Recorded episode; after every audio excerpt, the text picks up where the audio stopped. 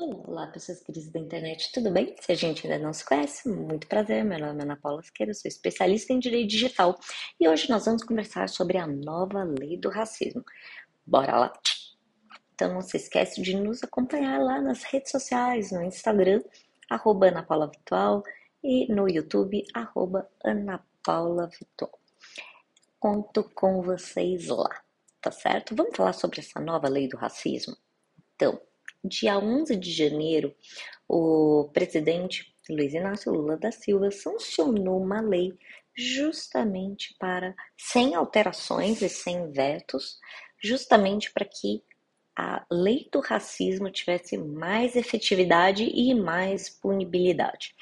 Por que, que nós estamos discutindo sobre isso? Porque nós tínhamos antes, né, o racismo, o conceito de racismo, a lei daquela forma pesada, falando sobre a prescrição, que não prescreve, ou não prescreve é não caduca, que é um crime inafiançável. Isso tudo valia quando a, o comentário racista você dirigia a uma raça.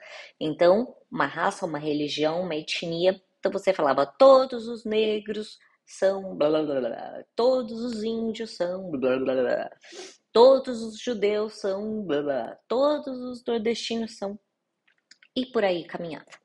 Agora, essa lei foi tão importante porque antes a gente, quando era dirigida para uma pessoa extremamente específica, então você falava, fulana, você é certo? Aí você tinha injúria racial e a pena era ridícula.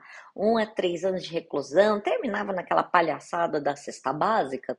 E agora que teve essas alterações, eu preciso dividir isso com vocês, que agora as pessoas vão ter mais medo de falar besteira, principalmente aqui no grupinho do WhatsApp. Nossa, porque o grupo do WhatsApp e do Telegram é um festival de crime digital, não é? Então vamos lá. Essa lei foi tão importante porque ela começou a trazer esses conceitos, né, de o que é racial. Então, se você, é, o que é essa injúria racial? Quem que é essas pessoas? Então, você vai falar de etnia, vai falar de religião, vai falar também de localização no território brasileiro, meus amigos. Então, agora não é apenas quando você vai falar mal do norte, do nordeste, né? Não é só você xingando e desprezando pessoas que têm a mesma nacionalidade com você. Crime, crime. Dois a cinco anos e temos o quê? Ainda a figura da multa. E ainda temos aqui, a gente, que é muito importante, essa pena ela é aumentada, tá? Ela é aumentada no dobro todas as vezes que aconteceu, que for feito por duas ou mais pessoas, né? que ele fala de concurso de pessoas, é duas ou mais pessoas. Sabe quando o grupo junta o grupinho para falar mal, falar que o cabelo da pessoa é afro e a desprezar o cabelo, a desprezar a etnia, a desprezar a nacionalidade, a desprezar a religião, a desprezar os usos e costumes. Então a gente vê absolutamente de tudo. E não é porque a gente vê de tudo é que tudo é aceitável. Então, Veja, se, se a pessoa que comete esse delito é funcionário público, a pena é aumentada de novo. Então, por quê? Porque o funcionário público ele tem que dar o exemplo. Isso vai valer bastante também para aquelas abordagens policiais, né? Que são feitas muitas vezes ali na Faria Lima, né? Em São Paulo, aqui na Faria Lima é feita de uma forma e na periferia de São Paulo é feita de outra forma. Então, todas as vezes que isso acontecer, a polícia vai ter que rever bastante o seu critério de abordagem, principalmente quando a gente fala de pessoas em situação de vulnerabilidade, de pessoas que estão na periferia, de pessoas trans, de... ou seja, nós temos que entender que são todas pessoas e pessoas físicas, tudo bem? A gente está falando de pessoas que tem que ter o seu direito à existência, que muitas vezes é negado pelo Estado e pelas pessoas também.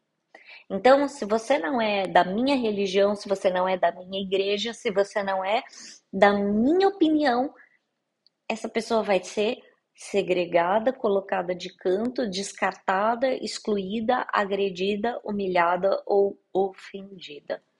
Então, é isso e é exatamente isso que não se quer mais, que não se admite mais, e esse é, a aprovação dessa lei nos dá esperança que, que a gente vai ter uma mudança, uma mudança de comportamento, principalmente das autoridades públicas, quando se trata né, de agressão, de exclusão, de injúria racial e desse racismo estrutural que persegue e aflige a todas as pessoas. Né? Eu falo pessoas negras, pessoas brancas, pessoas que têm consciência, que têm consciência que nós somos todos juntos, né?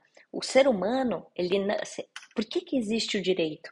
Porque o direito ele é a forma de pacificação social e é a forma de que os seres humanos eles precisam interagir. Então, se você é branco, negro, indígena, é, qualquer que seja a sua nacionalidade, sua religião, sua, seu nascimento aqui no território brasileiro, gente, não pode em nenhum momento ser objeto de discriminação. Ai, às vezes me dá até um, uma dor no coração de ter que falar disso, porque para mim é um tema extremamente sensível, amigos. É, todas as vezes que eu vejo casos de discriminação, de injúria racial, e vejo como muitas vezes isso é levado como perfumaria, né? É, isso me irrita profundamente. Isso me irrita, me aflige, porque as pessoas se não forem consideradas, né? E a gente fala muito sobre o conceito de pessoa quando a gente trata, né, de lei geral de proteção de dados, né? São dados pessoais, são dados de pessoas, né? Então a gente, todas as vezes que a gente fala desse conceito de pessoas, nós estamos falando de relações, né? E de relações entre o ser humano que precisam ser regulamentadas pelo direito sobre a pena da bestificação, né? do ser. Então nós temos que entender, muitas vezes as pessoas me perguntam, né, qual que é esse objetivo do direito? Qual que é o objetivo do direito? O objetivo do direito não é apenas essa pacificação social. E eu queria deixar isso aqui bem claro. O objetivo do direito é que as pessoas sejam efetivamente felizes. Não é autoajuda, tá? Para para pensar comigo. Vamos lá o que, que faz com que uma pessoa seja naturalmente feliz? Quando eu estou aqui gravando essas informações para vocês, eu estou 100% aqui. Por quê? Porque eu amo o que eu faço. Eu não estou pensando o que está acontecendo lá fora. Não. Eu estou 100% aqui. Porque eu realmente amo dar aula. Eu amo falar sobre direito digital. Eu amo essa dinâmica jurídica. Eu amo ver e, e, interagir com o ser humano, com todas as suas vicissitudes, com todos os seus dramas, com todos. Eu amo isso. É amor. Então eu estou completamente. Eu só estou feliz agora. Eu não estou feliz semana que vem. Porque o que as redes sociais colocam para você é que você vai ser feliz quando você casar, você vai ser feliz quando você se formar, você vai ser feliz quando você estiver magro, você vai ser feliz. E essa felicidade é sempre postergada. E o que o direito quer é que você seja feliz agora, neste exato momento. Você tem este direito de ser feliz exatamente agora. Só que você precisa exercer este direito, né? Então você precisa exercer esse direito de forma ampla, aceitando e refutando as coisas que te fazem bem e que te fazem mal.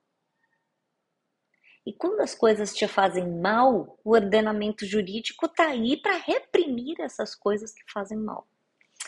Então, quando a gente fala da lei da injúria racial, é, eu acho que esse foi um grande avanço legislativo, um grande avanço, tá? Ah, muitas vezes As pessoas falam, ah, dois a cinco anos é pouco. Concordo. Às vezes é pouco. Aí você vai juntando, né, com os aumentos de pena. Gente, uma pessoa pode facinho aí com dar uns 15 anos só só por uma agressão de racismo, tá? Então, é, nesse momento eu queria trazer para todos uma reflexão, uma reflexão do que efetivamente você está fazendo neste mundo. Ana, você não ia falar de racismo, sim? Quando a gente fala de racismo, ou de injúria racial, nós estamos tirando o direito de existência de pessoas em virtude da sua raça, da sua cor, do seu credo, da sua religião ou do lugar que nasceram. Gente, isso é inadmissível. Quando você tira o direito de existência dessas pessoas, você está violando de forma fundamental o artigo 5 da Constituição você está violando de forma fundamental o preâmbulo dessa Constituição. Todas as vezes que a gente não reflete o que nós estamos fazendo aqui, todas as vezes que você não reflete o porquê que você faz o que você faz, nós damos muito espaço para a discriminação, para os crimes, para os crimes digitais, para o bullying, para o cyberbullying. E é isso que nós não queremos mais. Por óbvio, as pessoas que efetivamente acreditam em pessoas. E a pessoa fala: Eu não gosto mais do ser humano, eu prefiro. Quanto mais eu conheço o ser humano, eu gosto dos meus cachorros. Eu também gosto do meu cachorro. Só que eu vou colocar sempre como prioridade o ser humano. Então nós temos que entender o que é a prioridade na nossa vida. E quando a gente fala de reflexão, eu me pergunto: o que você fez hoje para fazer a vida da pessoa que entrou no elevador com você melhor? Você falou bom dia? Você olhou na cara dessa pessoa? Pois é. É isso que eu tô falando. Não estou falando de você fazer algo que faça um impacto, que mude o mundo. Se você assistiu Entre Facas e Segredos, parte 2, né? É, enfim, o, o, o, protagonista, né? Ele quer mudar o mundo. Ele quer, ele quer fazer alguma coisa como se fosse a Mona Lisa. E é isso que eu queria trazer para você queria trazer essa reflexão que você não precisa pintar a Mona Lisa. Você não precisa descobrir a fórmula de Bhaskara melhorada. Você só precisa ser um pouquinho melhor com as pessoas que estão ao seu redor. E refletir, realmente, será que eu disse bom dia? Será que eu olhei nos olhos do porteiro e falei boa tarde? Realmente desejei boa tarde? Será que eu realmente agradeci pela comida que me trouxeram? Será que realmente eu disse bom dia para o motorista, para o cobrador? Será que eu olhei realmente para o meu filho ou só mandei uma mensagem do WhatsApp falando vai dormir? É isso que eu queria que você refletisse. Esse podcast ele está sendo feito de forma que você, que eu traga um pouquinho para você uma forma de refletir que a gente tem como mudar o mundo, mas com pequenas atitudes. O que é micro consta no macro. Tudo que está em cima está embaixo. Né? Se você gosta do Caibalion, isso é uma Caibalion, essa é uma lei universal. Tá certo? Então eu queria trazer essa reflexão para você, para que a gente possa trazer uma sociedade mais justa, mais igualitária e principalmente pensando nos direitos e garantias fundamentais de todos. E todos são todos mesmo. Tá certo? Um grande abraço para vocês. Uma excelente semana. Tchau.